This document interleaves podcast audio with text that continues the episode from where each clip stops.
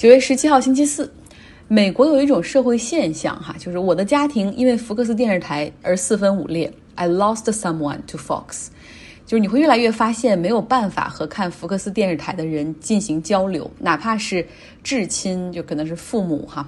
还有一种说法就是，有的人说英文，有的人说福克斯。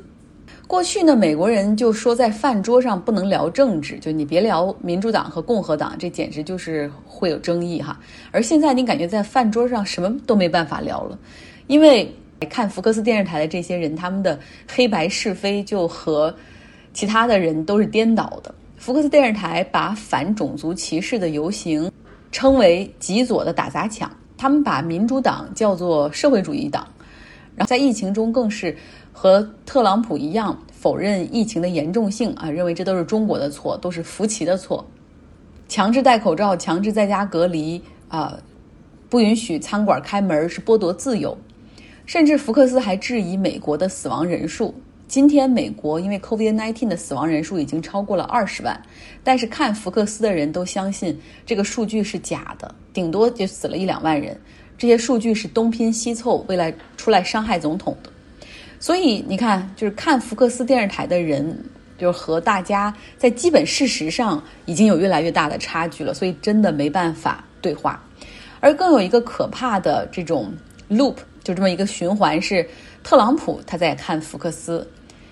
特朗普曾经在接受采访的时候说：“我对美国宪法的所有理解都来自于福克斯电视台，他的一些。”政府的政策或者他的一些外交的点子也都来自于福克斯。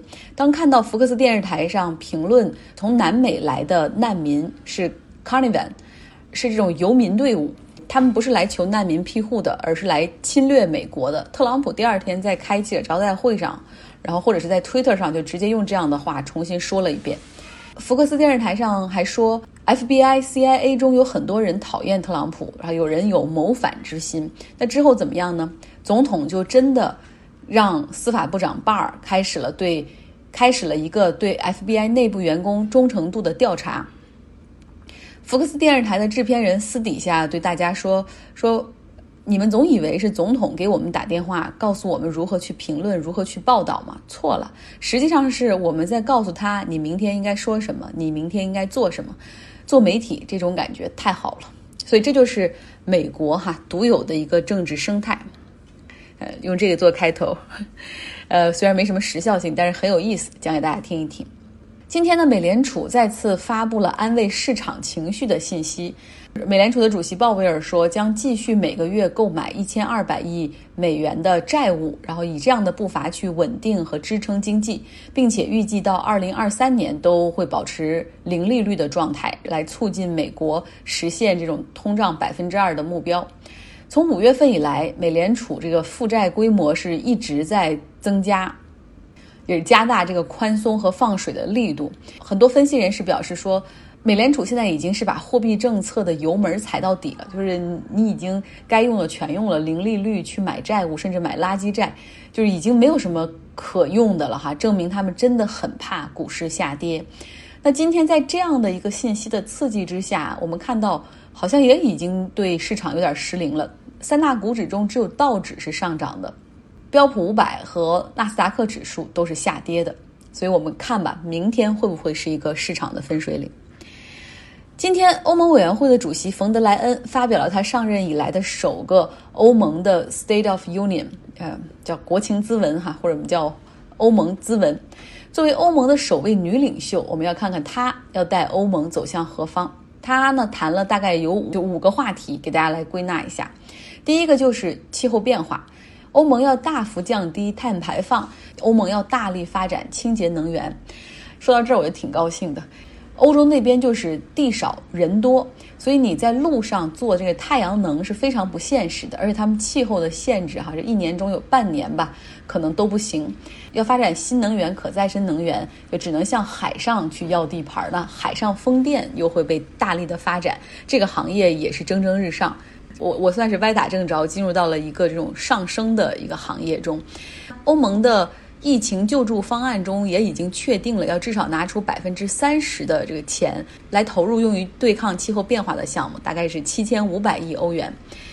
那对于气候变化的政策呢，也有国家不满意，就是东欧政府，他们这几个有几个国家就是不是很感冒，就是还没有意识到气候变化对生活的影响，而他们的国家能源结构更是由煤炭所主导的。第二点呢是疫情，冯德莱恩说，没有人能够想到比一粒沙子要小一千倍的病毒，居然能够如此的改变全球人类的生活。那么现在攻克病毒依然处于一个非常早期的阶段，但我们必须要相信科学，相信专业人士，对病毒保持敬畏和谨慎的同时，也希望大家对未来保持信心。第三个话题是脱欧 （Brexit）。冯德莱恩是批评了英国单方面要修改已经生效的脱欧协议。他说，这份脱欧协议耗时三年多谈判达成，欧盟和英国对于每一个单词儿、每一句话都是字斟句酌，而现在这份协议就要被英国单方面的撕毁和重写，所以很生气，也很失望。所以说到这一点，我真的要说一下，这 Boris Johnson 在这一招上做的有点太过分了。别忘了，在去年大选的时候，他还一个劲儿的向英国民众去兜售这份谈判协议是多么的嗯美好，多么的无瑕，多么的赞，而现在就要将其撕毁，其实就像一个威胁嘛，扔给欧盟，就是你看吧，爱咋咋地，我就是要改。难道你能真的让我无协议脱欧吗？最后一刻，欧盟你肯定会在贸易谈判中对我有所妥协。别忘了，如果我无协议脱欧的话，你们欧盟对于英国的贸易也要受影响。所以英国媒体说，不知道为什么 Boris Johnson 现在越来越跟特朗普学了一套那种霸凌啊或者不守信用的方式制定政策，尤其是在外交方面。他不仅对欧盟这样哈，就有点这种 bullying 的情况出现。他在国内，他也这样去霸凌 BBC 电视台。BBC 电视四台经常批评 Boris Johnson 和保守党，那 Boris Johnson 就很生气，他说 BBC 电视台是对他个人以及保守党有非常严重的偏见，并且他威胁说政府考虑通过立法哈，就是来断掉公众对 BBC 电视台的支持。BBC 呢是英国的公共电视台，它是用全体纳税人来缴纳的一个税来支持 BBC 电视台。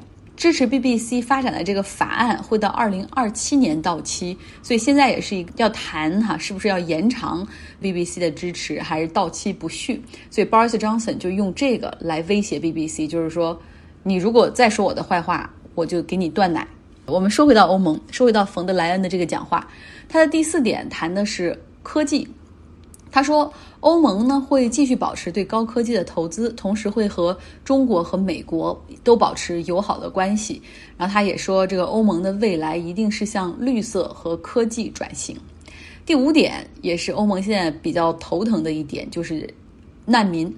难民危机哈，之前的二零一五年的那一场已经过去了五年，但是欧盟从来没有真正的完全解决这个问题，而且呢。不同，正如冯德莱恩所说，不同成员国在这个问题上的裂痕还没有痊愈。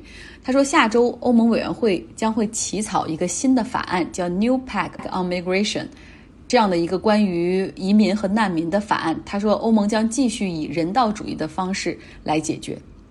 最后说两条短新闻：印度的 COVID-19 的疫情进入到了非常迅速的增长阶段。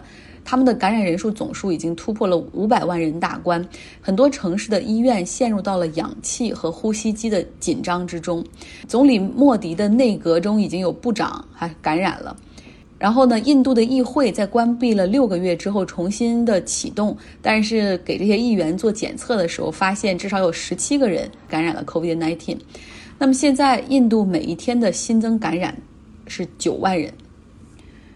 最后呢是日本的消息，日本首相正式诞生了。他们在周三的时候举行了临时国会首相提名选举。那毫无悬念啊，正如我们之前所说的，这个自民党的新总裁菅义伟获得了半数以上的支持，正式当选日本战后第九十九任首相。菅义伟在当选首相的同日，他也组织了他的新的内阁。